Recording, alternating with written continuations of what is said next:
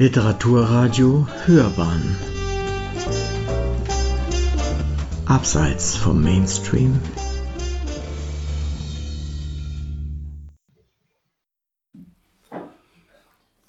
Literaturradio Hörbahn Die fünfte Ausgabe der Glockenbachwelle. Herzlich willkommen in München in der Glockenbach Buchhandlung zu einem ganz besonderen Thema. Wir haben schon viele Bücher zu Wellen gemacht. Wir haben es auch geschafft, Bilderbücher zu Wellen zu machen. Die heutige Aufgabe, die wir uns gestellt haben, ist noch um einiges schwieriger, aber reizvoller. Wir wollen Bildbände zu euch nach Hause surfen.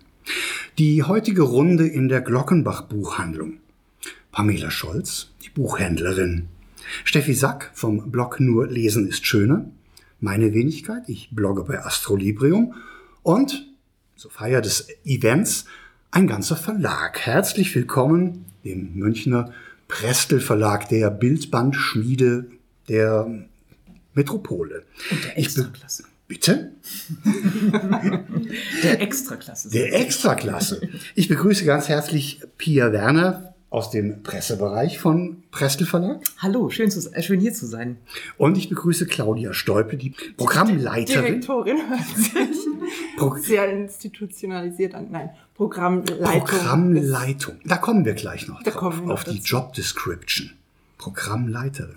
Aber Direktor ist doch auch ein feiner. Nein? Doch. Doch, wäre. Können wir mal einführen. Programmdirektorin. Ja, wenn, wenn wieder der nächste Schwung an Visitenkarten fällig ist. Was haben wir heute vor? Wir möchten über die Besonderheiten von Bildbänden in der heutigen Zeit sprechen, über das Wagnis, solche Bücher überhaupt noch zu verlegen, über die Risiken, die im Buchhandel von Bildbänden ausgelöst werden, über die gesamte Vielfalt, die Bildbände abbilden können. Danach werden Steffi und ich zwei Bildbände aus dem Prestel Verlag vorstellen, die es uns besonders angetan haben. Die Mountain Girls und Avus 100 unterschiedlicher Steffi können Bildbände und Zielgruppen derzeit gar nicht sein. Anschließend lassen wir uns auf ein Blind Date ein. Die beiden Verlagsdamen haben einen Bildband mitgebracht, den wir bis zum jetzigen Zeitpunkt nicht gesehen haben. Der steht ganz harmlos unten in der Ecke, macht einen großformatigen Eindruck, ist beklebt mit dem Aufkleber Express und wir sind extrem gespannt darauf, was uns in diesem Blind Date erwartet. Herzlich willkommen zu unserem Dialog. Der Prestel Verlag blickt auf eine mehr als hundertjährige Geschichte im ständigen Wandel zurück. Als Kunstverlag mit dem Schwerpunkt Ausstellungskataloge, als Verlag, der sich der Reiseliteratur mit großformatigen Bildern gewidmet hat. Dann stieg man immer tiefer in die Ebene des Lifestyles ein und ist heute eben die Speerspitze zum Thema illustrierte Bücher in der Verlagsgruppe Penguin Random House. Und das Resümee oder das Renommee dieses Verlages ist in Deutschland groß, aber eben auch weltweit, weil es einer der wenigen Verlage ist, der sich erlaubt, Bildbände auch nur in Englisch herauszugeben für Ausstellungskataloge oder, oder, oder. Und insofern findet man die Produkte eben dann auch in Amerika oder im englischsprachigen Raum und eigentlich überall. Pia Werner. Wir haben immer wieder mal was miteinander zu tun gehabt auf den Buchmessen, wenn du uns neugierig gemacht hast auf die Neuerscheinungen. Wie würdest du deinen Job im Prestel Verlag beschreiben? Also mein Jobtitel ist Leitung Presse- und Öffentlichkeitsarbeit. Das heißt, ich sitze den ganzen Tag vor meinem Rechner und bearbeite Anfragen von Journalisten, die Material zu unseren Büchern haben möchten. Oder ich überlege mir mit einer schönen Tasse Tee, mache ich mal die Tür zu, ein schönes Mailing und versuche die Bücher irgendwie innerhalb von wenigen Sätzen so prägnant vorzustellen, dass der Empfänger meines Anschreibens sagt, Spitze, das will ich besprechen, das klingt super. Jetzt habt ihr speziell bei Random House ja vor einigen Jahren das sogenannte Bloggerportal ins Leben gerufen, um, ich sag mal, die tägliche Kommunikation mit allen möglichen Menschen, die gerne Rezensionsexemplare oder oder hätten, äh, ein bisschen runterzuschrauben. Fehlt dieser Basiskontakt oder ist er trotzdem noch da? Der ist eigentlich schon noch da. Also im Bloggerportal bestellen halt viele, hm, ich sag jetzt mal, äh, auch, also bestellen viele Blogger eher Literatur oder eher Sachbücher und mit unseren illustrierten Büchern sind das oftmals nicht die ganz richtigen Absender. Und deswegen kommt es da oft auch nochmal zu einem persönlichen Kontakt zwischen mir und den, demjenigen, der was bestellt, weil ich dann einfach auch manchmal noch nachfrage, wie und in welcher Form das vorgestellt wird. Oder ich dann manchmal auch korrigierend eingreife und sage, ich glaube, das ist jetzt eher nichts für deinen Blog. Also da ist der Kontakt eigentlich schon, Okay. geht auch darüber hinaus. Also es gibt den Kontakt nur über das Bloggerportal, aber mit vielen bin ich nach wie vor persönlich in Kontakt. Okay. Das heißt, ähm, jetzt für die zukünftigen Mailings, das Programm bis Weihnachten steht im Prinzip. Das Winterprogramm ist fertig. Ähm, die Speerspitzen des Verlages fächern dann bald aus nach Frankfurt auf die Buchmesse.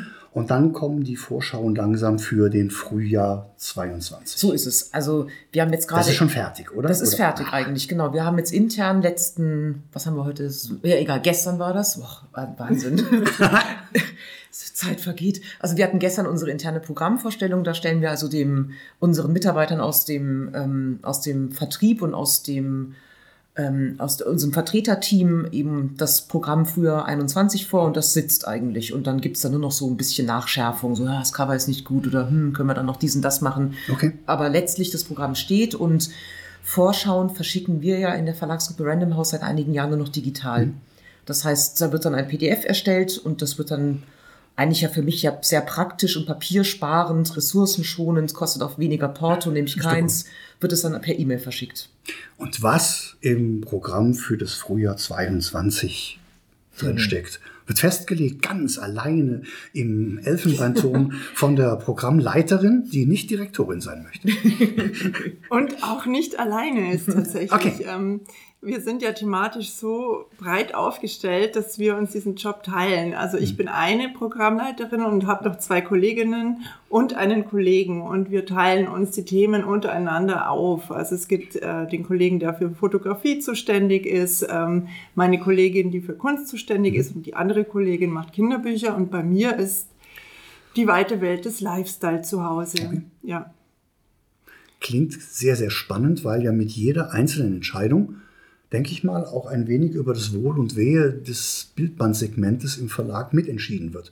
Das heißt, wenn ihr jetzt zurückblickt, habt ihr gut entschieden in der Vergangenheit? Ja, rückblickend weiß man ja alles immer besser. Deswegen frage ich ja auch rückblickend. ähm, ähm, das ist ja eine der Freuden unseres Jobs, dass wir diese Dinge nur bedingt planen können.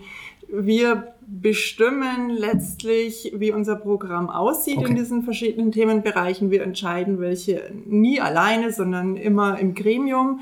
Aber wir treiben unsere Themen und Projekte natürlich da so ein bisschen voran. Und ähm, ja, entscheiden dann auch irgendwann, was sind unsere Spitzentitel, wo setzen wir alles drauf und meistens werden es dann die ganz anderen Bücher, die, die recht zu überholen. Ähm, aber da sind wir nicht alleine. Also ähm, dieses, ähm, das ist immer so ein bisschen wie Kristallkugel lesen. Was wird der. Bestseller der Saison? Cool. Und die, wo Marketing Power und Vertriebspower raufgehen, werden es nicht immer. Wissen wir ja alle. Ja. Wenn ich euch beiden jetzt ganz kurz in die Situation Glockenbach Buchhandlung hineinversetze, ihr habt das eben im Vorgespräch schon mitge mitbekommen, eigentlich war die Buchhandlung schon fast zu, aber dadurch, dass wir hier gesprochen und Spaß gemacht haben, auf einmal war das ganze Nicht Ding wieder vergessen den voll. Rotkäppchen-Sekt. Ja, der leckere Rotkäppchen-Sekt. Ähm, wenn jetzt die Pamela einfach abhauen würde und ihr beiden wärt die letzten Überlebenden in dieser Buchhandlung und es kämen Menschen rein und würden sagen, um Gottes Willen, um Gottes, um Gottes Willen, was muss ich denn jetzt lesen, was kann ich denn jetzt lesen? Pia, stell dir vor, du bist Buchhändlerin. Welches Buch würdest du jetzt spontan dem nächsten Kunden empfehlen und sagen, das muss gelesen werden? Also ich hatte mir eigentlich zur Seite gelegt Colson Whitehead, ähm, die wunderbaren Nickel Boys, weil ich das so unfassbar furchtbar schrecklich traurig fand, das Buch, und es mich sehr berührt hat. Aber jetzt, wo ich hier so sitze und mir auch so überlege, ha, Moment mal, Glockenbach und wir sitzen hier in der Hans-Sachs-Straße und ich habe mir meine ganz wilden Jahre in den 90ern erlebt, würde ich tatsächlich, glaube ich, zu dem Buch Mercury in München greifen. Das ist ja das Buch ähm, von Nicola Bardola über die wilden Zeiten von Freddie Mercury hier in diesem Viertel. Also naheliegender geht's ja eigentlich gar nicht. Ha- Habe ich mir gerade so spontan Ta gedacht. tatsächlich nicht die schlechteste Wahl, wo wir eigentlich im. Vorgriff, auch, auch äh, im Vorgriff auf all das, was dieses Glockenbach-Viertel und die Glockenbach-Buchhandlung uns persönlich bedeutet, fast schon die Einladung aussprechen dürfen, dass du vielleicht dabei sein möchtest, wenn wir mit Nicola Bardola ähm, die Glockenbach-Welle zum Thema Freddie Mercury machen. Unbedingt. Die ist nämlich schon geplant. Unbedingt. die ist nämlich schon geplant und wird angedockt an die Freddie Mercury-Ausstellung in München, die nächstes Jahr stattfindet. Also insofern werden wir brandaktuell vielleicht auch eine Runde mit Herrn Bardola spazieren gehen. Das wird spannend und schillernd. Und die Pamela hat uns Musik versprochen. Pamela uns Musik versprochen. Claudia, welches Buch wäre es bei dir, was jetzt unbedingt an den Mann oder die Frau oder ans Kind gebracht werden müsste? Das ist die gemeinste Frage, die man Büchermenschen Danke. stellen kann, finde ich. Ähm, und ich, ich möchte jetzt gar nicht auf irgendwelche Evergreens zurückgreifen, die ich immer gerne empfehle, sondern habe mir ein ähm, Debütroman überlegt, der ich glaube im Frühjahr erschienen ist, von Markus Ostermeier, Der Sandler, ähm, bei äh, keinem großen Verlag erschienen, umso be besser und finde ich es und umso mehr hat es mich auch gefreut, dass dieser Roman viel Aufmerksamkeit bekommen hat, weil er auch ein Thema hat, das jetzt in der Literatur nicht äh, unbedingt immer ganz vorne dabei ist. Ein Menschen, der so am Rande der Gesellschaft lebt. Also das finde ich sehr, sehr spannend und ähm, empfehle das auch immer wieder gern weiter und das, glaube ich, passt ja auch gut zum Ort hier, also Das- zum, Ja, zur Stadt. ein, ein, ein, ein bisschen so am Rand, aber trotzdem so schillernd und so anders, dass man immer wieder gerne zurückkehrt. Ähm, wir haben so eine Kategorie, die nennt sich Shortcuts. Da gibt es jetzt keine Möglichkeit, groß zu antworten oder äh, weit auszuholen, sondern es gibt eigentlich nur die Möglichkeit, sich für einen von beiden Begriffen ähm, zu entscheiden. Und ich würde da ganz gerne immer wieder abwechseln. Claudia, schwarz-weiß oder Farbe? Farbe. Pia, Kleinformat oder Foliant? Kleinformat. Claudia, E-Book oder echtes Na, Bucherlebnis? echtes Buch. Pia, Arktis oder Afrika? Afrika. Sicher? Ja. Das war jetzt so.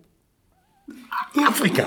Ich glaube Afrika. Ich glaube Afrika. Weil Ja. wärmer?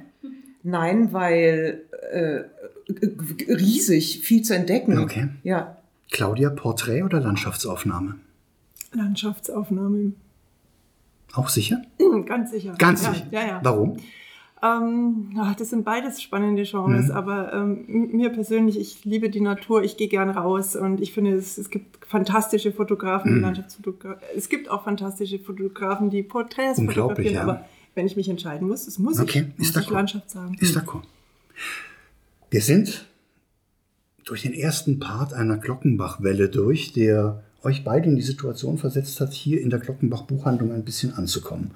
Ähm, mir macht es gerade Spaß, weil man merkt, dass das wieder ein anderes Gespräch ist als das, was wir eigentlich so durchstrukturiert hatten, sondern es ist einfach ja, so ein Bücher-, Menschen-, Seelen-, Menschen-, Herzensmenschen-Gespräch, wo auch Bücher vorkommen. Also richtig, richtig schön. Besten Dank dafür erstmal bis jetzt. Ich würde jetzt ganz gerne übergeben an die Pamela. Ähm, sie hat früher mal im Lektorat von National Geographic mitgearbeitet, ist hier die Buchhändlerin und ja, in der Beziehung jetzt unser Kompetenzzentrum, wenn es darum geht, hinter die Kulissen der Bildbandproduktion, der Bildbandphilosophie und der Ecken und Kanten dieses Mediums zu blicken. Pamela, it's your turn. Pia, Claudia, ich freue mich sehr, mit euch heute über dieses wunderbare Genre sprechen zu können und unseren Zuhörern und Zuhörerinnen einen kleinen Einblick in die Welt dahinter zu generieren oder zu gewähren. Es kann sich ja jede oder jeder so ungefähr vorstellen, was das ist, ein, ein Bildband, ein recht großformatiges Buch mit großen Bildern und ähm, einem gewissen Thema. Und bei dem Thema möchte ich, mir jetzt, möchte ich jetzt ansetzen mit meiner ersten Frage, nämlich, wie kommt ihr an eure Inhalte? Also wie kommt ihr an die Themen oder an die Fotografien? Sind die Fotografien zuerst da oder zuerst das Thema? Wie kommt ihr daran? Ich glaube, das wäre jetzt eher so eine klassische Frage für die Programmdirektorin, oder? Ähm, es gibt sehr viele Wege, wie Bücher den Weg zu uns finden. Ähm, natürlich ähm, gibt es Autoren, Autorinnen, die uns ansprechen, aber ähm, es sind auch ganz stark wir selber, die ähm, Themen setzen, die in überall ähm, den Radar ausfahren und gucken, was spannend sein könnte, wer spannend sein könnte. Also Social Media öffnet da, da ungeahnte Möglichkeiten, aber das haben wir auch schon vor Social Media gemacht. Ähm, ähm, also da kommen tatsächlich viele Themen her, indem wir dann auch konkret auf ähm, ja, spannende Leute zugehen. Ähm, wir orientieren uns auch stark am internationalen Markt. Ähm, also da gibt es ja auch viele illustrierte Verlage im englischsprachigen Raum, in Frankreich, Italien, ähm, Spanien, die deutschsprachige Lizenzen anbieten. Und auch da ähm, heben wir vieles rüber, was uns relevant für unseren Markt erscheint. Und wann sagen Sie, oh wow, das müssen wir machen, das ist ein Konzept, das äh, reizt uns was muss so ein Konzept mitbringen, dass ein Verlag anfängt, äh, Blut zu lecken und zu sagen, so, oh yeah, das wird der nächste Bestseller? Oft geht es ja tatsächlich vom Thema aus und das Konzept kommt dann an zweiter Stelle. Und ähm, wenn wir zusammensitzen und uns darüber unterhalten, was, was ist denn das nächste große Thema, das ist ja auch wiederum so ein bisschen Kristallkugel lesen, weil so richtig weiß ist natürlich niemand, aber es gibt ja schon Indikatoren. Ähm, und wenn wir dann ein Thema definiert haben, dann ist die nächste Frage, wer könnte denn dazu etwas erzählen? Und ähm, je nachdem, wen man dann da aussucht, ähm, sind wir mehr oder weniger stark auch in ein Konzept involviert. Manchmal sind Autoren, die haben quasi das fertige Buch in der Schublade und sagen, mhm. naja, wir haben ja gerade darauf gewartet, dass endlich mal ein Verlag kommt und hier ist es. Ähm, und andere haben überhaupt noch nicht die Idee gehabt, ein Buch zu machen und da sind wir dann halt äh, die Sparring-Partner und wir setzen uns dann zusammen und überlegen, wie kann so ein Buch aussehen, wie kann es strukturiert sein, ähm, wie kann es gestaltet sein. Also das sind sehr ähm, unterschiedliche Wege auch, wie dann ein Buch entsteht. Aber es ist tatsächlich in erster Linie das Thema und auch die Möglichkeit, es in unserem Rahmen gestalterisch, ausstattungsmäßig dann auch umzusetzen. Also nicht jedes, jedes Thema eignet sich für Bildband oder für unsere mhm. Formate. Das muss dann schon auch immer zusammenpassen. Aber es lässt sich jetzt nicht immer so einfach sagen, dass das, das machen wir oder dass das, das suchen wir, sondern es ist dann auch immer ein Zusammenspiel aus den Leuten, die dann letztlich diejenigen sind, die dieses Buch zusammen schaffen. Mhm, mhm. Okay. Und äh, genau, das wäre jetzt nun auch meine nächste Frage gewesen. Wie geht es dann äh, weiter? So wird das äh, zum Beispiel hinsichtlich Layout, wird das in-house gemacht oder wie Sie sagen, bringen das die Fotografen, Fotografinnen selber mit? Wie erfolgt so eine Bildauswahl zum Beispiel? Weil ein Fotograf hat ja, weiß ich nicht, wie viele tausende Bilder im Portfolio. Wie machen Sie das und worauf wird da geachtet? Wenn es ein Buch ist äh, mit einem Fotografen über sein Werk, dann ist natürlich der Fotograf auch ähm, sehr stark der Kurator seines eigenen Werks und wir als Verlag ähm, gucken mit und ähm, ja, leisten Hilfestellung an der einen oder anderen Stelle. Wenn das jetzt aber ein Thema ist, das wir umsetzen, ähm, wie zum Beispiel die Mountain Girls, über die wir später sprechen, ähm, kommen die Bilder ja nicht zwingend aus einer Quelle. Also hier war schon ganz stark ähm, natürlich eine Quelle, aber Oft arbeiten wir mit Bildagenturen zusammen oder ganz anderen Quellen und dann gibt es eine Bildredaktion tatsächlich, die, ähm, die sich kümmert, die die Auswahl trifft ähm, und mit Autor und Lektor zusammen dann auch äh, die Bilder anordnet. Und dann am Ende gibt es noch eine Gestaltung, die ähm, das mhm. Ganze in Form gießt. Ja, also es ist immer ganz, ganz stark Teamwork und hängt sehr stark auch vom Projekt selber ab, ähm, wie dann die Abläufe und die Auswahlprozesse tatsächlich sind. Mhm. Schön. Und jetzt haben wir unseren ähm, perfekten Bildband. Jetzt würde mich als Buchhändlerin noch eine Sache interessieren. Das geht dann vielleicht sogar auch schon in Richtung äh, dir, Pia. Und zwar, wir haben halt das Problem mit den Bildbänden in der kleinen Buchhandlung. Wir haben nicht die Kapazitäten für riesengroße Stapel oder mhm. eine große Auswahl. Das heißt, wir haben vielleicht von einem Bildband zwei, drei Exemplare. Jetzt möchte man in so ein Bildband, da er ja teurer ist, erstmal hineinblättern, sich das Ganze anschauen, ob man ihn dann kaufen möchte oder nicht. Jetzt haben wir dann ein Ansichtsexemplar, das wir weder verkaufen können, noch was mhm. wir zurückschicken können. Mhm. Und es ist einfach sehr, sehr schade. Und ich kenne es aus meiner Ausbildung damals noch. Wir haben jeden einzelnen Bildband dann schön in Folie wieder eingepackt mhm. und umgeschlagen, wie so ein Schulbuch. Mhm. Mitten im Weihnachtsgeschäft ist das aber äh, einfach nicht möglich. Mhm. Gibt es da Überlegungen, wie man das, äh, wie man da helfen könnte, also gerade in den Buchläden?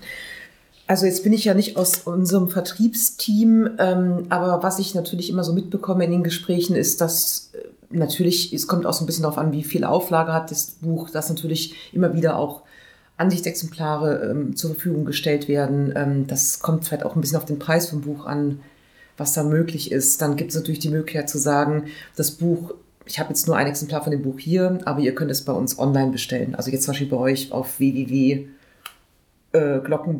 www.glockenbachbuchhandlung.de oder wie auch immer. Also, ich brauche das doch heute, das Buch. Ja, das ist dann natürlich schwierig. ähm, ja, das ist halt so dieses, diese, dieses, diese Problematik zwischen Sichtbarkeit. Also wenn unsere Bücher nicht ausliegen, dann kriegen Käufer das ja oftmals auch nicht mit. Ähm, dann sind wir auch wieder bei meiner Arbeit. Also Sichtbarkeit entsteht ja auch durch Presse und äh, durch Besprechungen. Und ja, aber ich habe da jetzt, jetzt keine, keine Patentlösung zur Hand. Also wie gesagt, ich glaube, dass der Vertrieb durchaus, es gibt ja dann auch so Partieexemplare, diese Dinge, die ihr dann als Buchhändler besser kennt als ich. Aber ähm, das ist natürlich eine, ja, das ist natürlich, da sind wir halt in so einem Segment unterwegs. Ähm, wir sind halt einfach kein Taschenbuchverlag. Also mhm, das ist mhm. tatsächlich, ich glaube, das können wir jetzt hier in dem Gespräch nicht lösen können. Aber ich glaub, denke, es wird natürlich schon eher in Richtung digital, in irgendeiner Unterstützung, digitale Werbepakete oder wie auch immer, dass man halt, mhm, aber wenn natürlich jemand kommt und sagt, ich brauche es heute, dann ist das ähm, ja dann schade. Mhm. Oder vielleicht eben genau digital, dass man mehr Ansichtsseiten hat, die man dann zeigen kann. Genau, am, ja, ja. Computer. Was mhm. wir auch mal gemacht haben, aber das äh, geht natürlich nicht immer, dass man zum Beispiel, ähm, wir haben mal so einen ganz großformatigen, ich glaube es war Dürer oder irgendwas gemacht und dann haben wir, ähm, also auch im Schmuckschuber 150 Euro, so diese Preisklasse und da haben wir dann damals mal einen Bogen extra mitdrucken lassen und haben den sozusagen als Leseprobe mhm. oder als, als ähm, wie haben wir das immer genannt, Salesblatt hieß es auf Englisch. Ähm, In dem Reisemuster. Reisemuster, genau. Dann halt verteilt. Also, und das ist mittlerweile halt fast auch eher alles digital. Also, wenn es mhm da, also sowas ist natürlich alles ja da. Also mhm. wir haben ja die PDFs und so weiter. Richtig, ja. Genau. Ja. Mhm. Also in, die, in diese Richtung ist da sicherlich also alles möglich, würde ich jetzt mal so es sagen. ist ja tatsächlich so, dass wir versuchen, online den bestmöglichen Eindruck unserer Bücher zu vermitteln und ähm, da eben auch Blick ins Buch möglich ist, dass ähm, exemplarische Seiten auch hochgeladen sind und ich denke, dass das auf alle Fälle ein Weg ist, mhm. eine Idee vom Inhalt zu vermitteln, ja. weil letztlich geht es doch nur, wie sieht es aus? Ähm, wie innen, groß ist es? Wie, ähm, dann gute Produktfotografie natürlich, also nicht so diese Renderings vom Cover, wo man sieht, genau. okay, da, da hängt jetzt dieser nur nach 15 Buchkörper hinten dran und das Ganze mhm, ist einfach mhm. nur gefaked, sondern dass man halt wirklich, also wir geben die Bücher auch, also entweder fotografieren wir die im Verlag selber, soweit wir das halt können. Und dann haben wir aber auch eine externe Fotografin, ähm, die uns da unterstützt und die uns dann einfach wirklich schöne Produktfotos auch liefert, mhm. dass man einfach mhm. das halt online wirklich gut darstellen kann. Manchmal haben die Fotografen oder die, die Künstler auch noch einen kleinen Film oder bewegtes Bildmaterial, wo man einfach einen besseren Eindruck bekommt. Also das ist nicht ganz einfach, das ist ja klar, das halt online darzustellen. Ja, und irgendwie müsste man das wahrscheinlich dann verschränken mit mhm. ähm, dem Verkauf vor Ort, weil wir wollen ja auch nicht, dass ähm, die Käufer alle ins Internet abwandern, mhm. sondern genau. wir leben ja davon, mhm. dass mhm. äh, es einfach Buchhandlungen gibt, wo wir unsere Bücher auch zeigen können. Mhm. Aber genauso wenig möchte ich ein angekrabbeltes Buch kaufen, was mhm dann 80 Euro kostet. Genau. Insofern genau. gibt es da vielleicht auch in Zukunft bessere Möglichkeiten, das irgendwie zu verschränken. Mhm. Mhm, mhm. also das mit den Salesblatt finde ich äh, gut, mit den Reisemustern und auch das online zu zeigen. Mhm. Das ist eine gute Idee. Vielen Dank. Du hast schon mal weitergebracht. Sehr schön. Jetzt vom Bildband im Buchhandel nochmal generell zum Thema Bildband, bevor ich an Steffi übergebe und wir mit den äh, Mountain Girls in, in luftige Höhen äh, die lüftigen Höhen erklimmen. Und die Frage leitet da, glaube ich, auch schon ganz gut ein. Was hat sich denn im Bereich Bildband gewandelt? Also in Hinblick auf Social Media, du hast es ja schon angesprochen, in Hinblick auf die Instagram-Fotografie zum Beispiel. Gibt es den klassischen Bildband überhaupt noch nach dem Motto klotzen und nicht kleckern? Was, wie hat sich das verändert? Äh, ganz spontan würde ich jetzt sagen, das hat sich jetzt vielleicht thematisch verändert, aber Klotzen ist immer noch eine gute Idee. Also mhm. auch, es gibt auch ganz viele, eben zum Beispiel Instagrammer oder, keine Ahnung, Blogger, Und wenn man denen dann eben sagt, mach doch ein Buch, sagen die tipptopp. Das ist ja wirklich das Allertollste, was mir passieren kann. Also, dass man sozusagen, ähm, das bleibt halt, ja. Also, Mhm, das ist halt nicht das flüchtige Medium, was sieht man heute und dann hat man es übermorgen vergessen, sondern das, also ums Buch kommt man in diesen Themen, in denen wir unterwegs sind, eigentlich nicht drum rum. Und äh, das sind vielleicht jetzt nicht alles Bücher, wie meinetwegen die C.H. Beck äh, ähm, juristischen Gesetzestexte, ja, die man einfach haben muss, ja, oder den Schönfelder oder so, sondern wir, wir sind ja in einem Luxussegment unterwegs. Also unsere Bücher braucht man ja nicht zwangsläufig zum Überleben, ja, aber wir bieten da einfach, das hat man ja auch während der Pandemie gesehen, wir haben halt einfach Inhalte schön verpackt, schön illustriert, schöner Einband mit Folienprägung und allem Schnickschnack, dass es halt einfach auch auffällt, ja, dass es halt in der Buchhandlung da liegt und dann wird es in die Hand genommen und gestreichelt und dann sagt man, ach Mensch, das ist aber schön gemacht, ja. Also das ist halt das, das Wichtige, ja, dass es halt einfach überzeugt und schreit, lieb mich, nimm Ja. mich mit nach Hause. Von der Qualität der Bilder ja auch. Genau. Das ist ja, und gibt es dann äh, das, das äh, Insta-Handy, äh, diese Fotografie, gibt es das überhaupt her, da so großformatige Bilder zu machen? das, Äh, als um es in, ins gedruckte Buch zu übertragen, Mhm. mittlerweile schon. Also das ähm, es ist jetzt nicht unser erklärtes Ziel, nur Social Media Inhalte in Buchform zu packen, sondern ähm, da kommt eine Inspiration oder ein Anstoß raus und ähm, wir wollen dann schon einen Mehrwert schaffen. Also etwas, was jetzt eben der Instagram-Kanal nicht liefern kann. Und das ist dann halt die Herausforderung, ja, mit ähm, dem oder derjenigen, die da dahinter steckt, etwas zu entwickeln, ähm, was eben neben dem Insta oder dem Digitalen besteht und Inhalte hat, die eben nicht online auch abrufbar sind. Und insofern hast du da natürlich die Möglichkeit, auch entsprechendes Material zu liefern.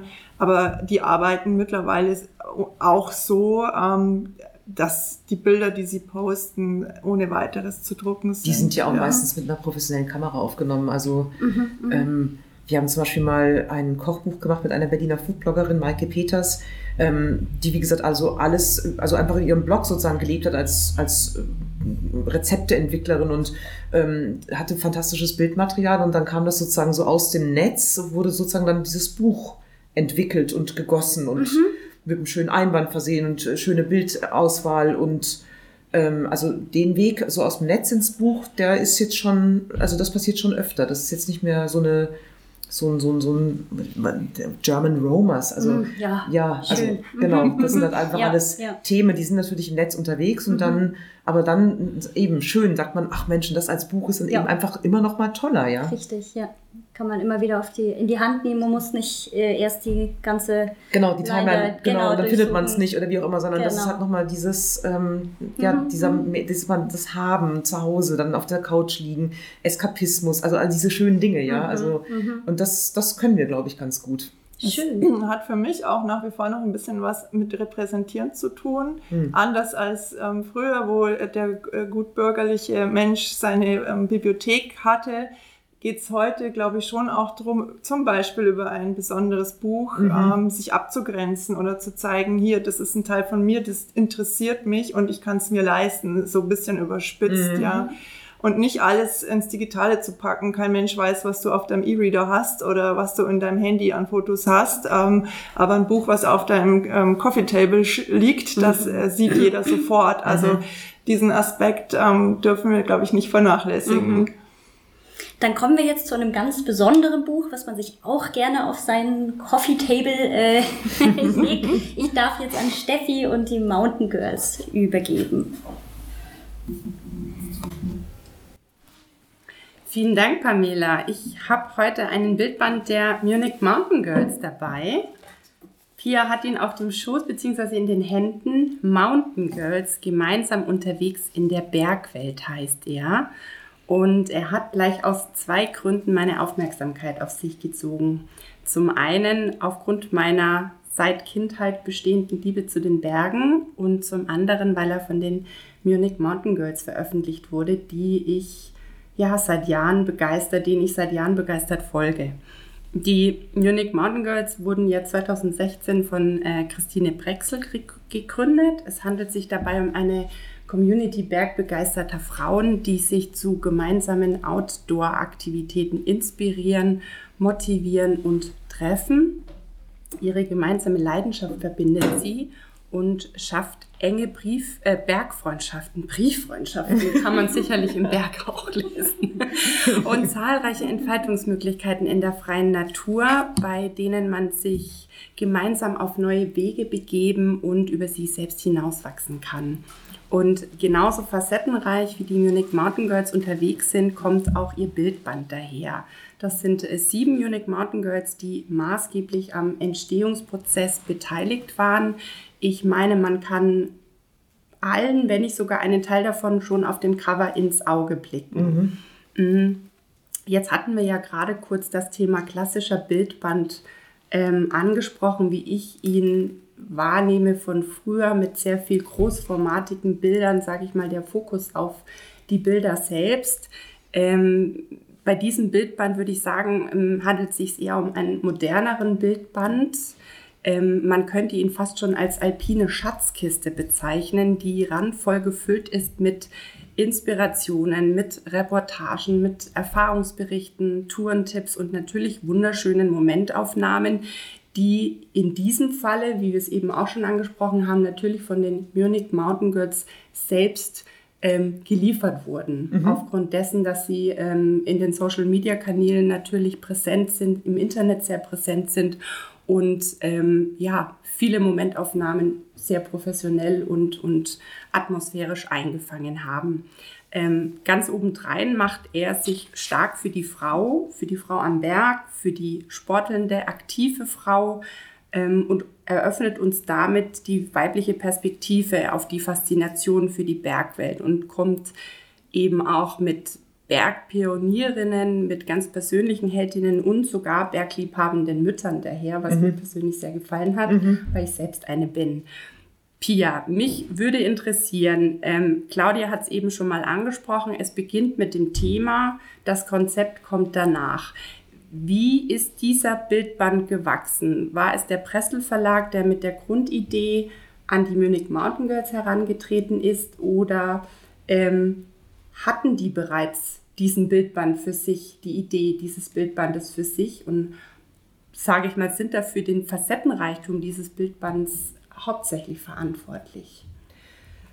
Also Soweit ich weiß, und wenn die Martha, die mit, also maßgeblich bei uns ähm, mit uns den, den Band entwickelt hat, wenn die jetzt äh, das hört und jetzt hoffentlich nicht sagt, das stimmt so alles nicht, meine ich, es war so, dass, ähm, also ein, bestand ein privater Kontakt von einer Kollegin von mir zu den Munich Mountain Girls und da hat sich wahrscheinlich mal, also entweder mal bei einem Glas Wein oder bei einem Bier abends mal vielleicht das ergeben, aber soweit ich weiß, ähm, immer ganz ehrlich, ich weiß ehrlich gesagt nicht genau, ob die jetzt konkret auf uns zugegangen sind mit der Idee, wir haben da das Buch in der Schublade liegen, sowas sicherlich nicht, sondern ich glaube, es war so eine, so eine Mischung aus, ihr, ihr macht das so cool, da müsst man mal ein Buch mitmachen. Ja, warum eigentlich nicht? Und dann wurde das eben besprochen und ähm, das ist ja im Prinzip wie so eine Kommune, ja, da wird ja alles auch geklärt und ähm, mit den Mountain Girls und dann sagten die, nee, klar, da machen wir mit.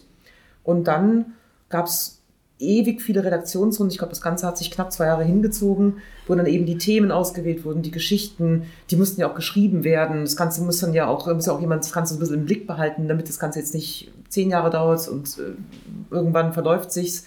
Ähm, dann gab es Fotosessions, also da sind die halt mit ihrem Fotografen in die Berge gefahren, haben halt einfach Fotos gemacht, wenn das Wetter entsprechend gut war und so weiter. Und dann dauert es einfach seine Zeit. Man denkt ja, aber das geht dann so hoppla hopp, aber das, und dann muss es ja auch alles ein bisschen vorbereitet werden. Dann, dann wird es schlichtweg auch irgendwann mal gedruckt und dann ist es da. Mhm. Genau. Und dann, dann komme ich ins Spiel. Dann muss es ja unter die Leute. Und ähm, also mit Hilfe unserer Kollegen aus dem Vertrieb natürlich. Also es bin ja nicht ich, die das alleine macht. Aber ähm, ich meine, in dem Fall war das halt so ein, so ein Zusammenspiel zwischen, die haben tolle Themen zu bieten und wir hatten, glaube ich, einfach die Idee, das würde gut in unser Programm passen und das hat das, das, was die halt einfach auch online, was man bei denen sieht auf ihren in ihren Foren, das würde sich einfach anbieten als, als, als Buchthema, weil ja auch Outdoor, Frauen, Empowerment, das ist ja so ein Wahnsinnsthema. Ich meine, ich sitze jetzt hier und gucke auf diesen äh, Outdoor-Bereich hier in der Buchhandlung, da sehe ich ja also Berge, Streifzüge durch Eskapaden. Also es gibt ja eben nicht nur Bergtipps, es gibt ja auch was eben aus Outdoor-Aktivitäten in der Stadt werden ja also ich will nicht sagen erklärt, aber halt angeboten, ja, dass man einfach auch Ideen bekommt. Und das ist halt, das liegt ja wirklich gerade total in der Luft, dieses Thema. Absolut, also ähm, ich bin da auch total empfänglich dafür. Mhm. Also bei mir ist der Bildband sehr gut aufgehoben und ich ziehe da auch sehr viel Inspiration für mich raus. Ähm, du hast jetzt eben die Frage schon fast vorweggenommen, die ich noch, äh, die ich noch dir noch stellen wollte, dass das durchaus ja schon über zwei Jahre ähm, in Anspruch genommen mhm. hat, bis dieser Bildband quasi entstanden ist. Ähm, ich meine mich zu erinnern, dass auch in den Texten im Buch beschrieben war, dass ähm, die Idee zwar da war, aber bis man dann sage ich mal, den Weg gefunden mhm. hat, wie man in dieses Buch herangeht und welche thematischen Klammern der Kapitel ähm, man nutzt oder mhm. für welche man sich entscheidet, weil wahrscheinlich hätte der Bildband doppelt so mhm. dick ausfallen können. Ähm, ist ja ein sehr spannender. Und ich glaube gerade, also man sieht das natürlich auch, dass viele Bilder waren mir natürlich auch schon bekannt, weil ich dieser Community schon seit Jahren folge, die, ähm, die, die für sich sprechen, wo man eigentlich gar keinen Text braucht. Aber mhm. ich finde, es wurde sehr, ein sehr schöner Weg gefunden, die thematisch zuzuordnen mhm. und eben mit persönlichen Erfahrungsgerichten, Gerichten, Berichten Gerichte zu versehen. Gerichte gibt es auch. Es gibt auch Rezepte, ja. Tatsächlich, das wollte ich nämlich auch unbedingt mit auf den Weg geben, mhm. weil ich bin total empfänglich für Kaiserschmarrn. Oh ja. Und man findet dort auch ein Rezept für den besten Kaiserschmarrn mhm. im Buch. Also dieser Bildband sei wirklich all jenen ans Herz gelegt, die sich in den Bergen wohlfühlen, die neuen Blickwinkeln gegenüber aufgeschlossen sind, egal ob Frau oder Mann, ob jung oder alt, egal ob Berganfänger mhm. oder Profi. Hier findet wirklich jeder etwas für sich. Ähm, ich persönlich fand es sehr schön oder finde es sehr schön, dass sich eben auch der, dem Thema Mutter angenommen wird, mhm. der, der bergliebenhabenden Mutter. Wie kann sie es koordinieren, mhm. weiterhin in die Berge zu gehen und, sage ich mal, ihre Leidenschaft weiterhin in der Form auszuleben? Wie sie es vor dem Mutterwerden getan hat, mhm. weil man mit dem Kind natürlich keine tausende Höhenmeter mehr bewältigen kann, sondern wenn überhaupt mhm. mal 300. Mhm. Ähm, deswegen finde ich den Band furchtbar spannend und ich würde ihn jedem ans Herz legen, der sich in irgendeiner Weise mit den mhm. Bergen identifizieren kann. Mhm. Ähm, ich danke euch an der Stelle erstmal für ähm, die Fragen zu diesem Band. Ich würde jetzt das Wort an den Arndt übergeben, der mit einem sehr rasanten Bildband um die Ecke kommt. Er steht quasi schon in den Startlöchern. Die Fahne Arndt. wird geschwenkt. ich bin gespannt, was du uns mitgebracht ich hast. Möchte, bevor, bevor du jetzt an mich übergibst, darf ich ganz kurz noch zu den Munich Mountain Girls eine Frage an euch alle stellen. Könnte man mir das auch unter den Weihnachtsbaum legen? Was habe ich als würde ich als Mann da auch meine Themen finden? Auf Oder ist das also nicht nur exklusiv? Nein, es richtet, also es, es, es ist so eine ganzheitlichere Sicht auf Bergsport, finde ich, weil es geht halt auch nicht um dieses sechs Uhr morgens aufstehen, acht bin ich am Gipfel, also dieses, äh, dieses, Entschuldigung, echt ein bisschen Männerding, ja, also wenn, dann muss es ja immer so nein, das bin ich Competition nicht. sein. nein, nein, das also, bin ich nicht. Also es geht hier schon auch um, also es geht einfach um, um, um Natur erleben und um, also in den Bergen auch eine gute Zeit haben und eben nicht irgendwie Gipfel stürmen und mhm. äh, also, also es geht nicht um diesen Wettbewerb, der da manchmal auch so herrscht, ja, und der auch, finde ich, uns Frauen da manchmal auch so ein bisschen nervt, weil wir das halt vielleicht auch nicht so können, ja. Und ähm, das finde ich gibt diesen Band nochmal, deswegen ist der so ein, also das nennt man glaube ich jetzt so neudeutsch ein All-Ager, also richtet sich halt auch an, ich sag mal, junge wie ältere Bergfreundinnen und durchaus auch an, an den Bergfreund, der sich halt generell einfach mit draußen sein sich ähm, beschäftigen möchte. Steffi? Ja. Leihst du mir den mal? So, für den jungen Bergfreund. ich müsste mal drüber nachdenken. Okay. Wahrscheinlich musst du mit meiner Tochter verhandeln. Dann kannst du auch in der Glockenbach-Buchhandlung kaufen. No, jetzt wird es aber sehr intensiv. Also nachdem die Steffi signalisiert hat, dass ich durchaus eine Chance habe, die Mountain Girls auch zu lesen, komme ich jetzt aber um die Ecke mit einem anderen Buch. Da hat, ich sag mal, Programmleitung und Presse hundertprozentig funktioniert.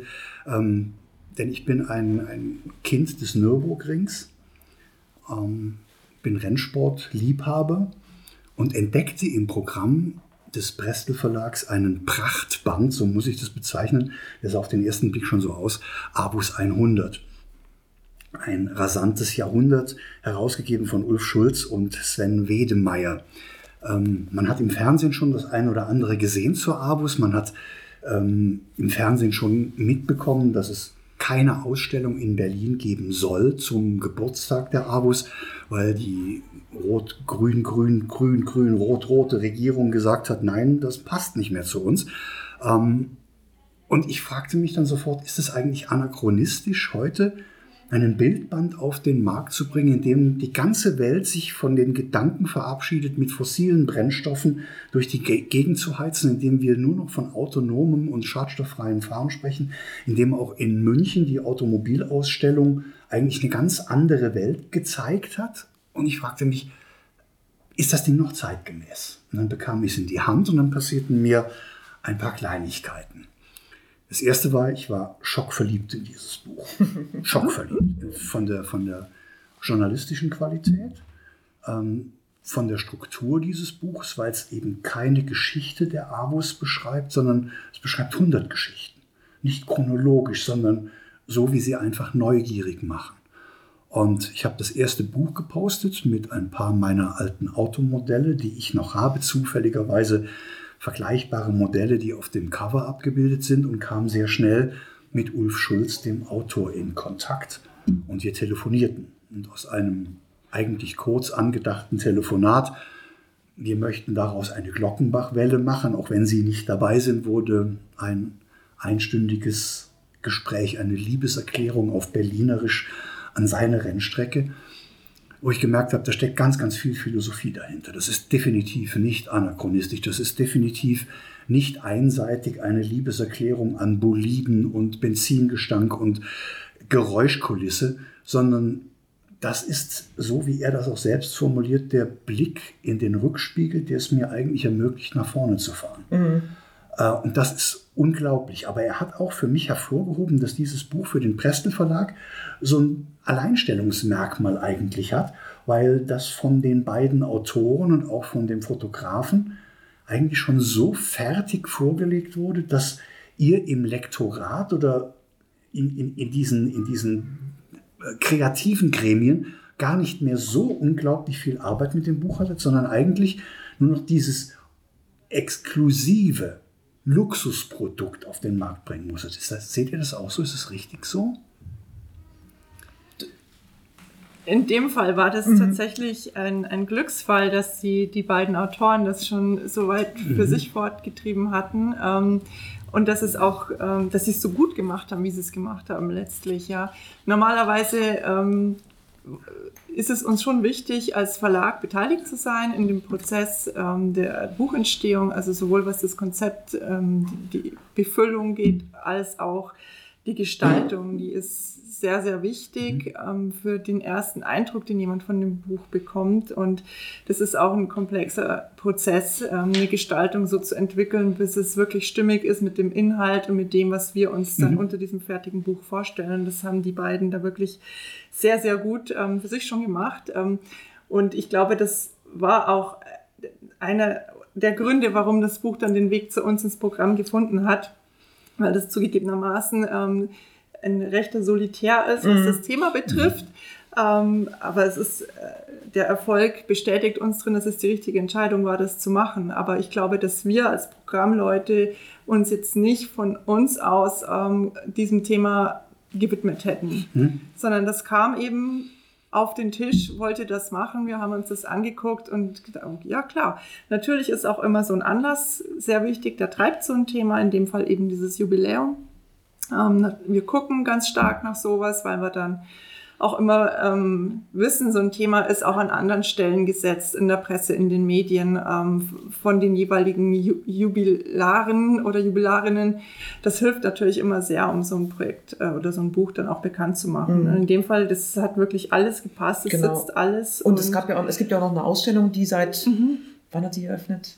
12. September mhm. oder so? Ist genau. natürlich nicht in Berlin, sondern mitten in Deutschland, Mitten, mittendrin. 300 Kilometer entfernt gut, oder so, Gut, gut, genau. gut erreichbar für alle Menschen. Ja. Und die wird extrem frequentiert Mhm. und auch bei der, bei der, ich sag mal, bei dem kleinen Festakt, der in Berlin stattgefunden hat, ähm, wo sich die Automobilsportfreunde getroffen haben.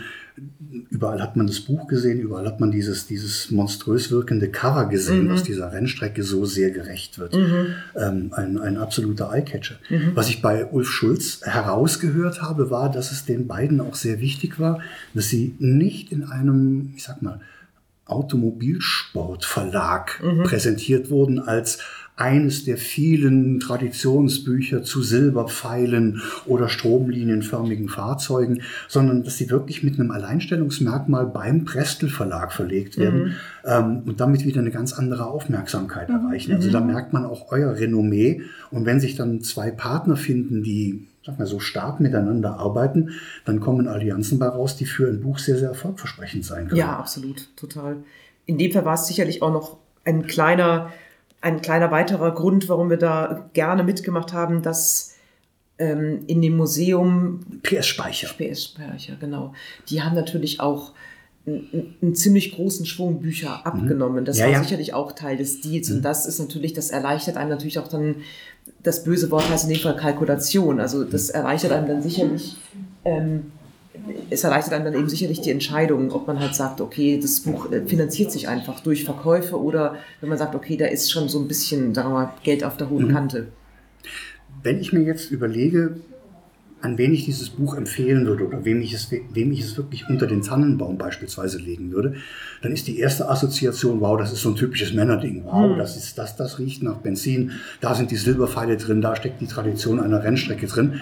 Ähm, in, Wirklichkeit, in Wirklichkeit ist es aber so facettenreich und anders. Es kommen auch Frauen vor. Es ja- kommen, es ja. kommen, und zwar starke Frauen Ja, vor. und nicht nur so Boxen, oder, Äh, sondern- Nein, es kommen die Rennfahrerinnen vor, die eben auch deutlich betonen, wie sie sich ihren Weg auf der Rennstrecke erkämpft Mhm. haben. Und das Facettenreiche, diese, diese, ich sag mal, diese Rennstrecke in, in Berlin mit ihren 100 Kilometern Strecke, die ja heute noch ein Stück weit zu befahren ist, aber nichts erinnert mehr an die Mhm, ja, Autos. die Tribüne die, noch, ne? die Tribüne wird jetzt Ja. wieder re renoviert, aber diese, diese Rennstrecke über, über 100 Jahre, das sind 100 Jahre deutsche Geschichte, Mhm. wo auch die Autoren sagen, die Automobilindustrie war zu einem bestimmten Zeitpunkt schon in der Lage, spritsparender zu fahren. Also wir sind auch die Triebfeder für die Zukunft. Mhm. Wir sind diejenigen gewesen, die jetzt diese schadstoffarme Mobilität befeuern können. Mhm. Aber bitte vergesst nicht, was mal war. Vergesst nicht diese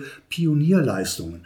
Und in jedem anderen Industriebereich wird auf diese Pionierleistung geschaut. Und beim Automobil hat man langsam ein wenig den Verdacht, dass diese Pionierleistung in den Hintergrund gerückt wird. Ähm, was für das Buch insgesamt spricht, das sind 288 querformatige Seiten, 30 Zentimeter breit, 24 hoch, mit 400 farbigen Abbild- Abbildungen. Und das Ding, das Ding wiegt, wiegt wirklich was.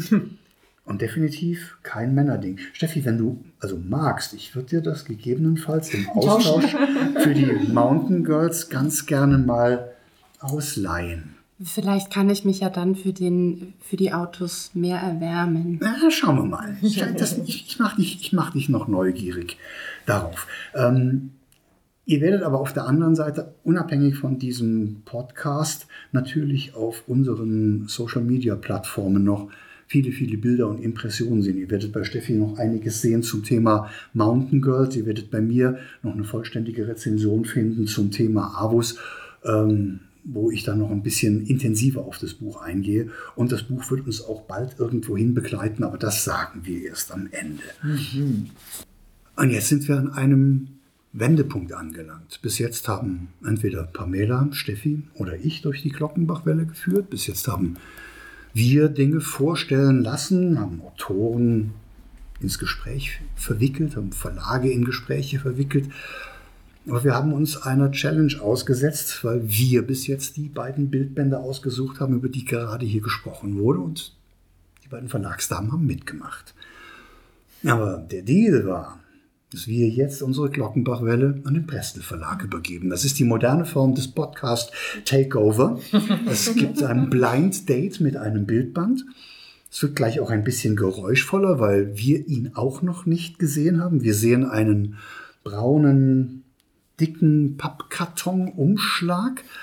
Ja, und ich übergebe jetzt zum ersten Mal unseren Podcast in die Hände von Pia Werner und hoffe, dass wir ihn irgendwann wiederkriegen, aber voller Stolz und voller Dankbarkeit. Den behalte ich jetzt It's im your turn. It's my turn. Die Pia-Welle. Genau, die Pia-Welle.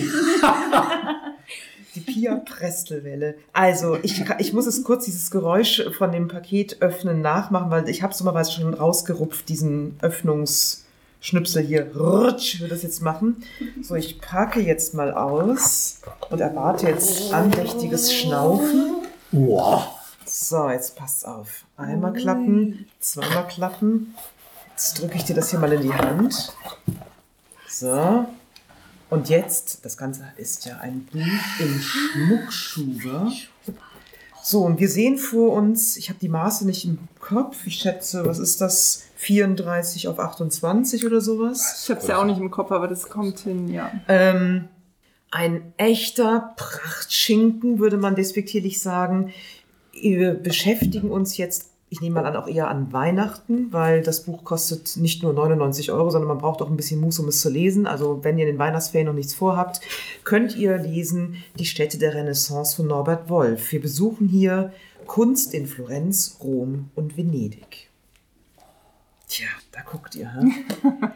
Und ich habe gedacht, ich nehme das mal mit, weil ich sagte ja schon, Weihnachten steht vor der Tür. Das ist die klassische Zeit, wo wir uns eben auch mal so ein Buch trauen, weil das ist natürlich auch, also ich meine, wir haben ja so, also finanziell gesehen im Prinzip so einen Kleinwagen in der Hand, ja, den man investiert, um so ein Buch zu verlegen. Das Buch kommt auch auf Englisch. Ja, ja, ja. Genau, Gibt's- kommt auf, ich habe noch auch kurz gefragt, die Ausgabe. Programmdirektorin weiß sowas natürlich. das Buch erscheint auch auf Englisch. Damit wird es weltweit vertrieben, also in Deutschland, Österreich, Schweiz. Dafür sind, bin ich in der Presse zuständig und in dem sogenannten ROW, Rest of World. Und ähm, Norbert Wolf ist ein in München lebender Kunsthistoriker, mit dem wir schon einige sehr schöne große ähm, Bildbände gemacht haben zu fabelhaften Themen und ähm, er erzählt sehr, ich würde schon fast sagen, feuilletonistisch, sehr interessant. Also man muss jetzt nicht Kunstgeschichte studiert haben und mindestens einen Doktor haben, um das zu verstehen, sondern auch als sogenannter interessierter Laie kann man sich eben in dem Fall mit der Kunst der Renaissance, wie sich die Renaissance entwickelt hat, in welcher Zeit sind wir hier eigentlich, einfach mal richtig schön und vor allem super opulent auseinandersetzen. Weil das Schöne bei so einem Wahnsinnsformat ist halt, wenn man hier mal Der Duft kommt Der- halt leider nicht rüber. Das fehlt Also wenn es, wenn es, wenn es, ich muss, ich muss einschreiten. Wenn es im Fernsehen Gebärdensprache gibt, müssen wir im Podcast eine Bildbandsprache einführen. Okay. Die Pia Werner hat einen großformatigen Schuber in der Hand gehabt und hat aus diesem großformatigen Schuber einen großformatigen Folianten herausgenommen. Mit einem Gemälde unter einem architektonischen Bogen, das Abendmahl assoziierend, Jesus im Zentrum dieses Bildes, ähm, Kunst in Florenz und Venedig. Und beim ersten Blättern in diesem Buch hat man den Eindruck, man sitzt gerade in der Druckerei ähm, und schnüffelt an all den Farbtöpfen, die hier die Gemälde und Bilder und Illustrationen in diesem Prachtwerk ähm, aufs ergeben haben. Brillanteste wiedergeben. Aufs, Brillant, aufs Brillanteste wiedergeben. Ja, weil hier ist halt einfach wahnsinnig wichtig, das muss einfach aller tipptoppeste Qualität sein, ja. Also sowas drucken wir auch in Europa. Also wir haben natürlich manche Sachen, die in großer Auflage und wie auch immer produzieren wir manchmal auch in Asien, aber die, ich, das, ich hoffe, ich drücke das jetzt richtig aus, aber da, wo die, äh, die, die, die, die Qualität wirklich absolut sitzen muss und wo man das halt auch nicht, man, also man schickt dann ja Daten ins Ausland und dann kriegt man sechs Monate später das Buch geschickt und in dem Fall steht dann zum Beispiel die Herstellerin also an der Druckmaschine und schaut, dass da auch wirklich jeder Bogen sitzt.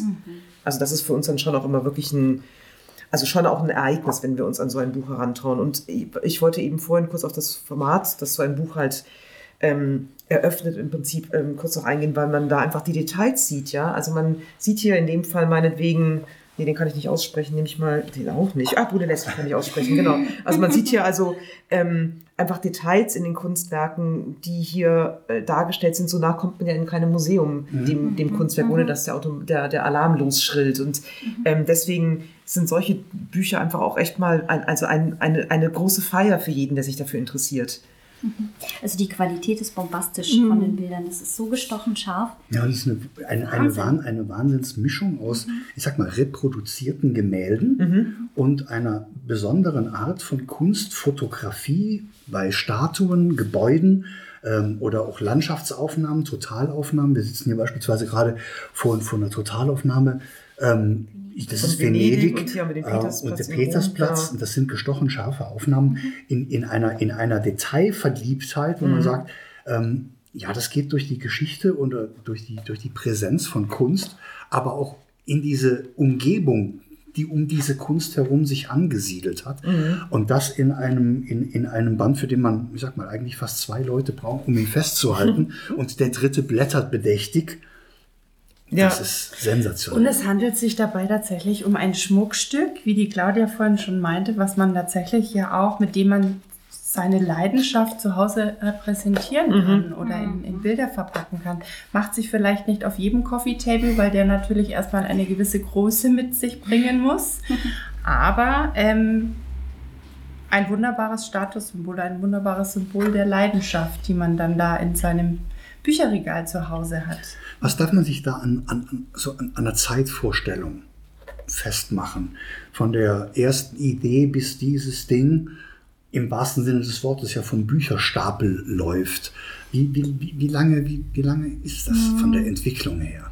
Auch hier würde ich mindestens zwei Jahre ansetzen, ähm, einfach weil der Norbert Wolf ist zwar ein versierter Kunsthistoriker, aber der erarbeitet das auch neu. Also das ist jetzt äh, nicht, dass er das, ähm, wie wir es schon ein paar Mal gesagt haben, in der Schublade liegen hat, sondern das ist ja jetzt auch ein neuer ähm, Ansatz, Renaissance ähm, zu erzählen, nämlich über diese drei zentralen Städte.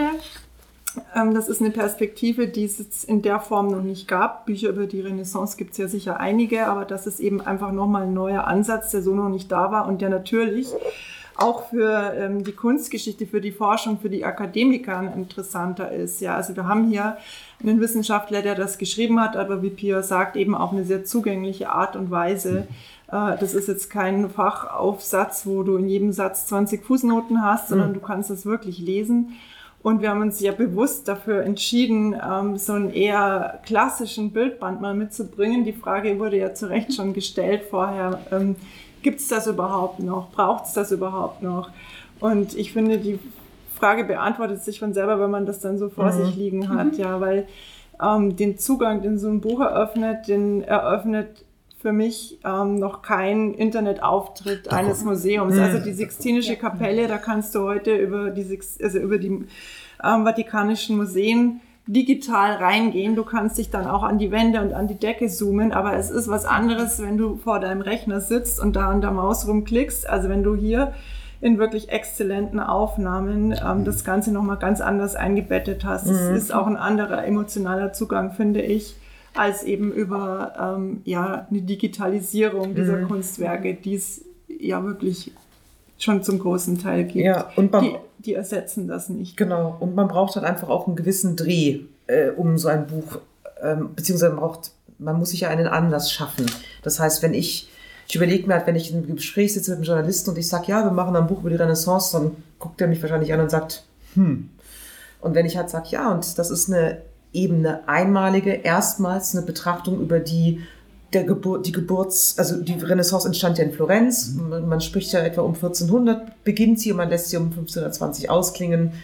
Ähm, da gibt es aber auch wieder andere Meinungen, aber so hat sich zumindest Herr Wolf festgelegt in dem Buch. Und dass man einfach eben was Einmaliges wieder hat, ja. Also sowohl von der Qualität her, dass sie wirklich ex, also einfach exzellent ist, da darf man sich aber nichts nach, da darf man sich nichts nachsagen lassen, ja. Und dann muss aber auch das Thema gut gesetzt sein, dass man sagt, ach, das ist mal ein interessanter Dreh, so habe ich mir das noch nie angeguckt. Und man, und dann, wie gesagt, bekomme ich in der Presse hoffentlich schöne Besprechungen, im besten Fall wohlwollende und schon findet das Buch hoffentlich dann eben auch den Weg in die Buchhandlung, dass also dann hier jemand reinkommt und sagt, ey, ich habe da gestern in der Süddeutschen da wollen wir ja immer hin. Oder wie auch immer in der Art oder im, im Spiegel. Ach du lieber Gott, man darf ja noch träumen. Also ähm, äh, äh, von dem Buch gehört, ich würde mir das gern kaufen. Und wenn der es halt nicht eilig hat, dann sagst du sowas wie, das bestelle ich dir innerhalb von 24 Stunden. Ja, schon klar. Es ist ein Traumbuch. Also wenn ich jetzt denke, ich meine, selber schon in Florenz gewesen, Rom und Venedig, Mhm. man hat die Kunstwerke gesehen dort.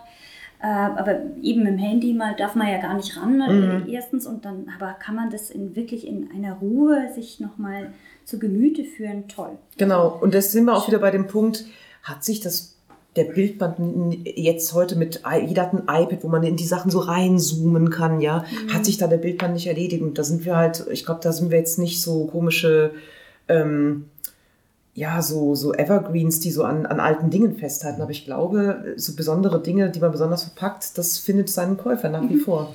Egal ob Internet, egal ob iPad, egal ob wie auch immer, Instagram oder was auch immer, wo, wo Bilder zu sehen sind. Ich denke aber auf der anderen Seite, dass unsere Zeit auch für so etwas spricht. Das heißt, wir stellen fest, dass im, auf dem Buchmarkt Reiseliteratur, also Reiseführer, gerade brach liegen, weil das Reisen eben nicht geht. Dass man aber sehr gerne mit dem Finger auf der Landkarte reist, dass man sehr gerne in Büchern reist. Ähm, das Reisen im Bildband ist nicht ansteckend, bis auf die Gefahr, dass man sich mit Ideen und Philosophien infiziert. Aber das ist vielleicht jetzt auch nochmal eine Triebfeder zu sagen, du bist zwar zu Hause, du bist zwar vielleicht in deinen vier Wänden ein bisschen isolierter, als das früher mal so war, aber dein Geist ist frei und dein, dein Geist kann fliegen. Und wir bieten hier Angebote. Ähm, was ist hier los? Schön, das hast Oh, du so ja. schön gesagt. Hast du Soll so ich es nochmal schön in. Zeitlupe? Ich bitte Nein, danke. Ähm, dass man einfach Angebote schafft, um zu sagen, ich nutze diese Zeit, auch wenn ich jetzt nicht mich in den, auf den Markusplatz stellen kann und mir alle Museen anschauen kann, Mhm. so wie es eigentlich früher, sage ich mal, war. Ja. Also insofern sind diese Bücher, die haben vielleicht auch eine ganz neue Daseinsberechtigung. Mhm. Ja, so generell habe ich ja so, also vielleicht ist das auch eine Alterssache, also dass, dass ich jetzt in meinem Alter auch wieder mehr so Lust auf, ich sag mal, analoge Dinge habe, ja. Ähm, aber ich meine, die Leute kaufen auf einmal wieder Notizbücher oder sich kaufen sich einen schönen Füller oder auf einmal sieht man, also Leute kaufen sich Schallplatten cool. oder ähm, fotografieren analog und legen dann die Filmrollen in die Schublade und keine Ahnung. Aber ich meine nur, also diese, diese Lust zum Entschleunigen und da ist ja das Buch ganz vorne mit dabei. Völlig Die, die ist ja, die ist ja nie weg gewesen, ja. Aber, aber verlegerisch, denke ich mal, ist die Voraussetzung eine völlig andere als in irgendeinem, ich sag mal, belletristischen Verlag, Hm. wo ich sage, wir legen jetzt unsere ersten fünf Titel auf und dann möchte ich äh, nach zwei Wochen möchte ich mal die ersten Zahlen haben Ja, ja. und dann möchte ich sehen, ob sich das gelohnt hat, ob wir da nochmal Auflage oder das darf ja hier nicht der Maßstab sein. Hier Nein. muss der Maßstab ja sein, ähm, das ist das Angebot, was wir schalten und wir hoffen, dass es diese Käufergruppe erreicht, auf die wir abzielen und dass es dann eigentlich in dieses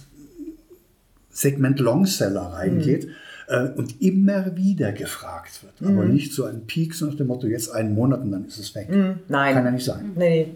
Das, das funktioniert so natürlich auch nicht. Und ich meine, wir können uns so, sowas ja letztlich auch nur leisten, in Anführungszeichen, weil wir ja diesen weltweiten Vertrieb halt auch haben, dass man halt sagt, okay, die deutsche Auflage würde sich vielleicht so in der, in dieser Opulenz mit, ich weiß nicht, was, was verlegt man da, sagen wir mal, 2000 Stück würde sich nicht rechnen, ja. Und dann sagt man, dann nimmt man halt noch die internationale Auflage mit dazu und voilà, kann man die Bildrechte bezahlen und all das. Das wird ja auch immer so ein bisschen vergessen, ja. Also ich sag mal so, wenn, wenn ein Buch schlechte Bilder hat, dann liegt es ja nicht nur da. Also es, nein, ich will es mal anders sagen. Es kann, es kann einfach auch sein, dass man keine besseren Bilder bekommen hat, weil man sie nicht leisten konnte, ja. Also oder es gibt ja auch diese Übersichtsbände, wo man sagt, was ich 50 Künstlerinnen, die man kennen muss, und dann heißt es, nee, da fehlt die oder die, dann sagen wir ja, die hätten wir da gerne auch drin gehabt, aber da konnten wir die Bildrechte nicht bezahlen, deswegen ist sie halt nicht drin. Basta.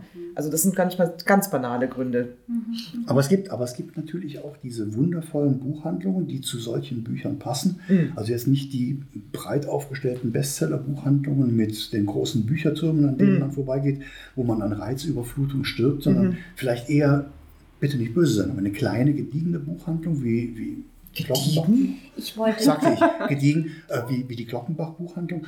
Ich stelle mir aber auch vor, also das, das ist das gefundene, das ist das gefundene Fressen für eine Buchhandlung oder für diesen Museumsshop am Lehnbachhaus oder an den großen Kunsthäusern, äh, an, den, an den Museen, an den Galerien, wo Leute wirklich auch rausgehen und sagen, ich muss das mit nach Hause nehmen. Und dann natürlich bitte auf dem internationalen Markt, auch wenn ich sage, die Städte der Renaissance, dann bitte aber dann auch bei den Städten der Renaissance erwerbbar.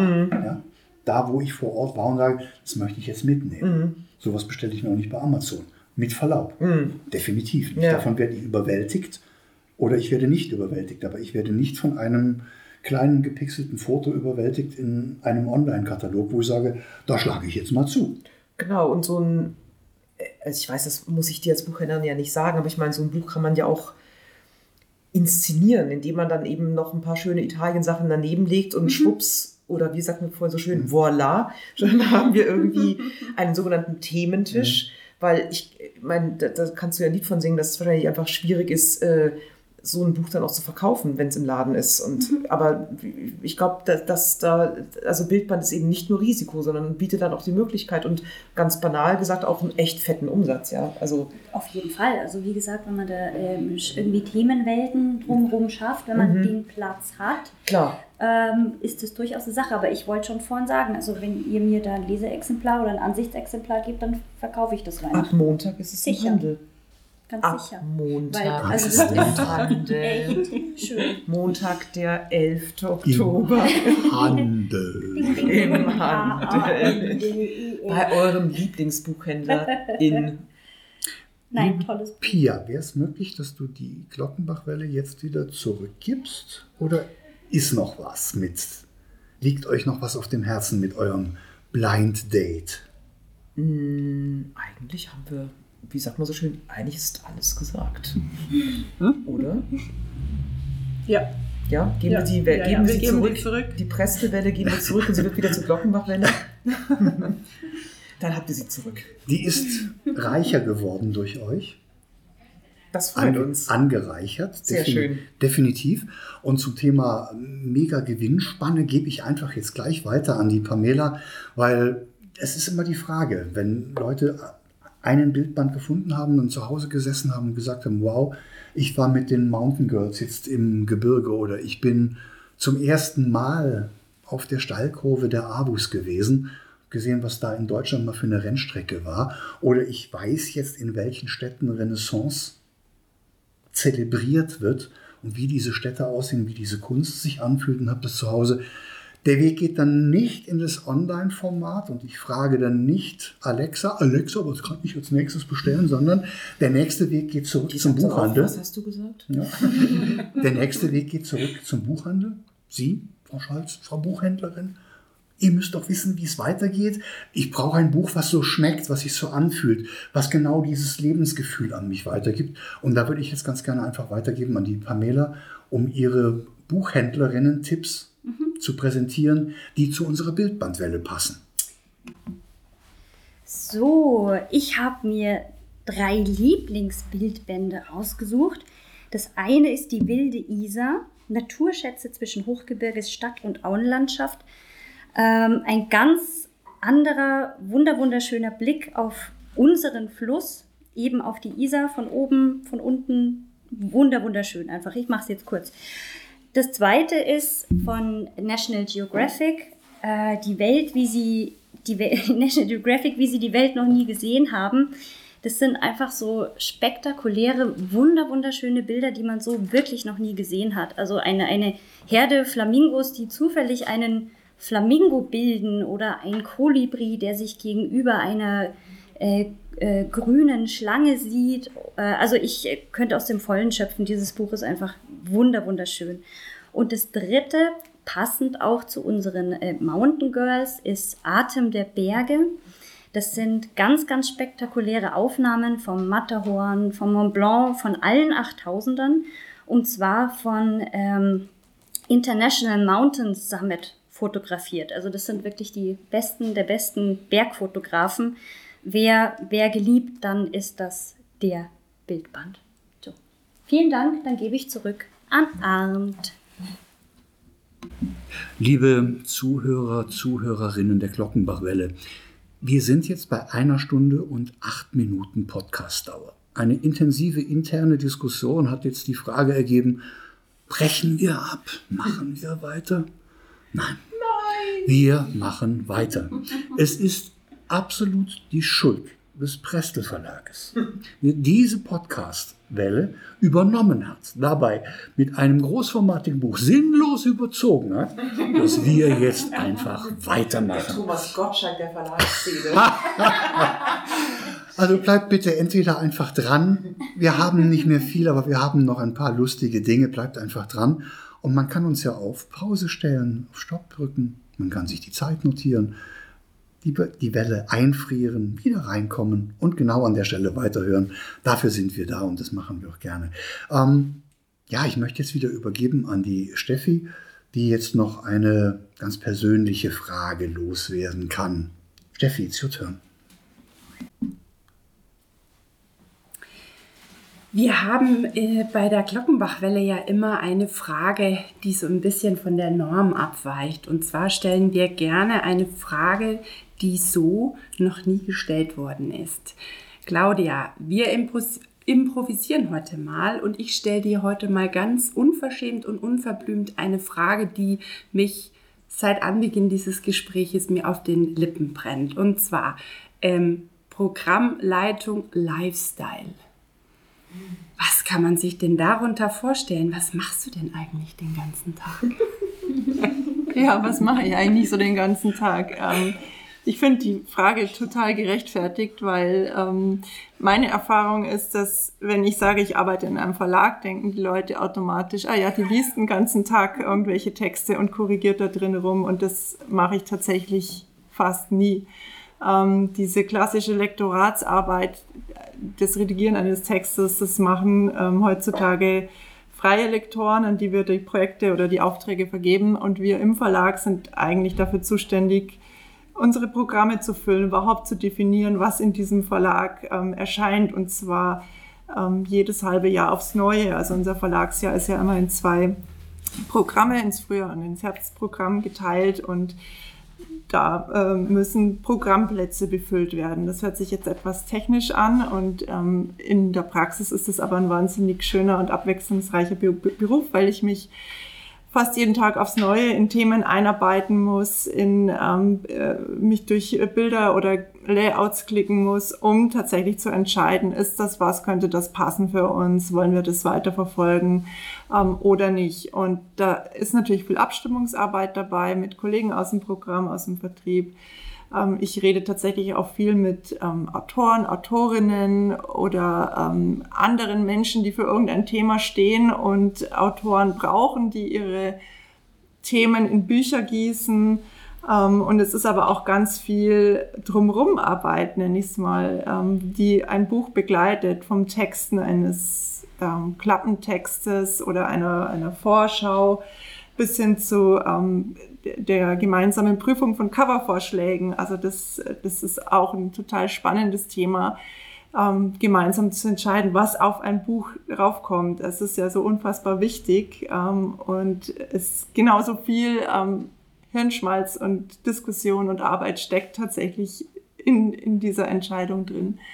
Ähm, ja, und bis hin zum Belege verschicken an Autoren, wenn das Buch äh, erschienen ist. Also man ist so ein bisschen Mädchen für alles, aber hat natürlich auch viel Verantwortung und viel Gestaltungsfreiheit und ähm, das Lesen der Texte kommt im Arbeitsalltag, wie gesagt, ein bisschen zu kurz. Das muss man dann in der Freizeit machen. Aber das machen wir natürlich als erklärte Büchermenschen liebend gerne.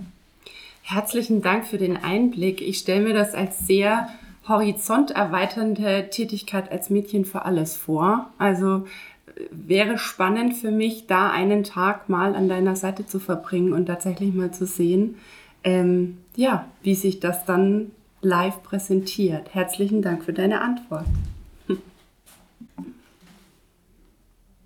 Auf unserem Ablaufplan steht jetzt nur noch die Abmoderation. Das Team der Glockenbachwelle sagt Danke. Danke an den Prestel Verlag, der nicht nur vertreten, sondern hier in Szene gesetzt wurde von zwei Verlagsdamen, die uns gezeigt haben, wie facettenreich und schillernd dieses Verlagsleben sein kann und wie persönlich es bleibt, wenn man sich nicht in den Büchern verkriecht, sondern wenn man sie einfach lebt. Vielen Dank an die Programmleiterin Claudia Steuble. Vielen Dank an das gesamte Presseteam unter der Führung von Pia Werner. Ähm, es war uns ein Vergnügen und es war eine Ehre und es riecht nach Bildband und es bleibt lange, lange im Gedächtnis. Ja, liebe Zuhörer, besuchen Sie die Glockenbach Buchhandlung. Die heute vorgestellten Bücher sind hier zu bekommen. Besuchen Sie Literaturradio Hörbahn. Klicken Sie sich durch unsere bisherigen Glockenbach-Wellen. Besuchen Sie unsere Blogs und unsere Social Media Accounts. Da leben die Impressionen weiter. Bleiben Sie Wellenreiter und bleiben Sie gespannt, was Sie bei uns noch finden. Und das Wichtigste, das ist mit Gänsehaut verbunden momentan, ähm, besuchen Sie uns auf der Frankfurter Buchmesse. Es ist ein Privileg für uns, dass wir gebeten wurden, als eine von fünf bayerischen Erfolgsstories dieses Jahres, die Glockenbachwelle am Stand von XPLR Media in Bavaria in Kooperation mit dem Börsenverein des Landesverbandes Bayern und der Bayerischen Staatskanzlei präsentieren zu dürfen.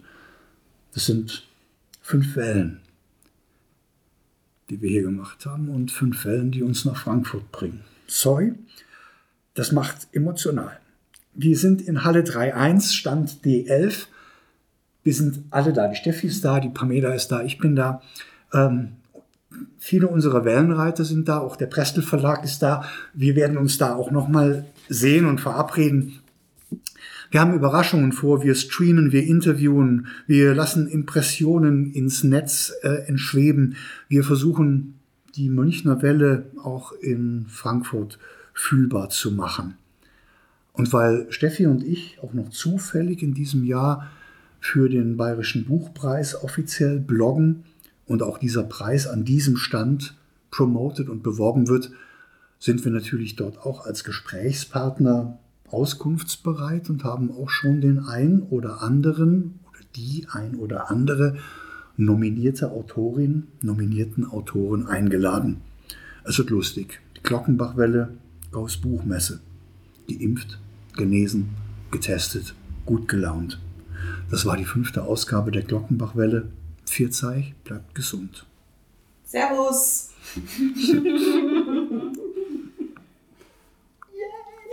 Hat dir